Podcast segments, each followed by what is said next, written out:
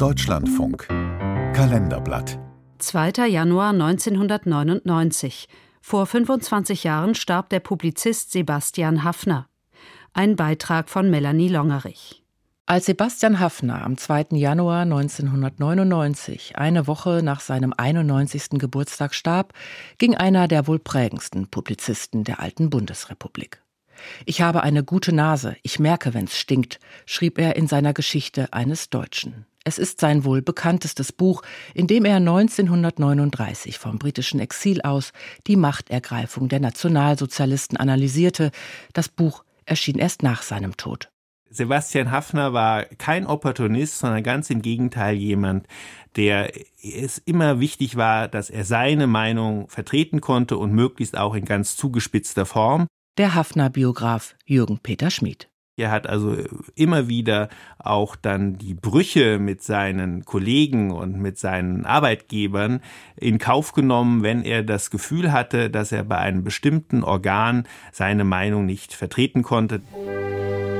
Er kommt mit dem Namen Raimund Pretzel am 27. Dezember 1907 in Berlin zur Welt.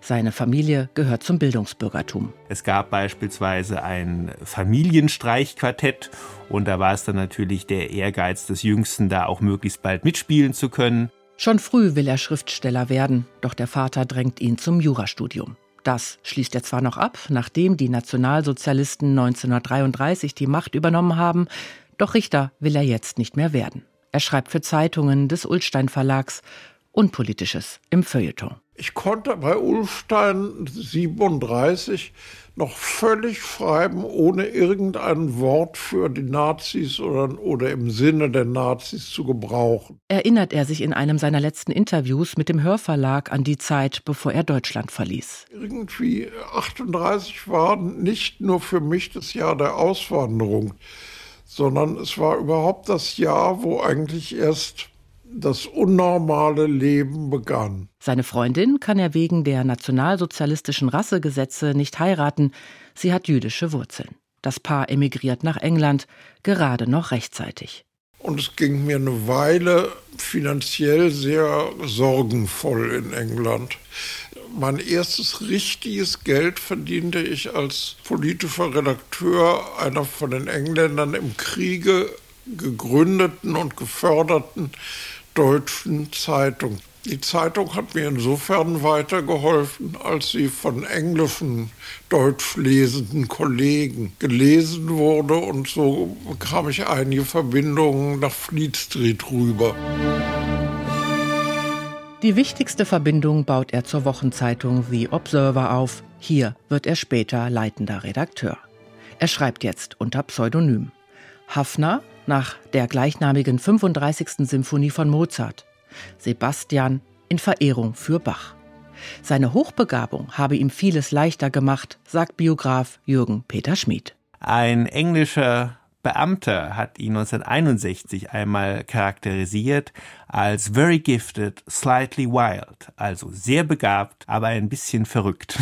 Und ich glaube, das bringt es sehr gut auf den Punkt. Nach dem Zweiten Weltkrieg zieht es Hafner 1954 zurück nach Berlin. Anfangs schreibt er noch für den Observer, dann für den Springer Verlag. Er gilt unter Kollegen als kalter Krieger. Das ändert sich mit der sogenannten Spiegel-Affäre 1962, als dem Nachrichtenmagazin Landesverrat vorgeworfen wird, wegen eines Berichtes über die Verteidigungsfähigkeit der Bundesrepublik. Viele in der deutschen Öffentlichkeit haben damals den Eindruck, dass hier eine kritische Redaktion mundtot gemacht werden soll. Und auch Sebastian Haffner sieht die bundesdeutsche Demokratie und Pressefreiheit bedroht. Er bricht mit Axel Springer und geht zum Stern. Wechselnde Meinungen sind da schon sein Markenzeichen. Er trommelt für die Westintegration der Bundesrepublik und stellt sich später mit Willy Brandts Ostpolitik in Frage. Gegen die Teilung Deutschlands war er dabei immer. Und es ist dann eine besondere Pointe, dass als dann die Wiedervereinigung 1989, 90 tatsächlich kam, hat er sie abgelehnt, weil er meinte, er ist, hatte sich dann zu einem ganz entschiedenen Befürworter des Status quo entwickelt. Im Ruhestand startet Hafner eine zweite Karriere als historischer Publizist. Und so ist er vielen auch in Erinnerung. Ein charmanter, hochgebildeter älterer Herr, der im Fernsehen und in Büchern fesselnd über Hitler, Bismarck oder Churchill erzählt.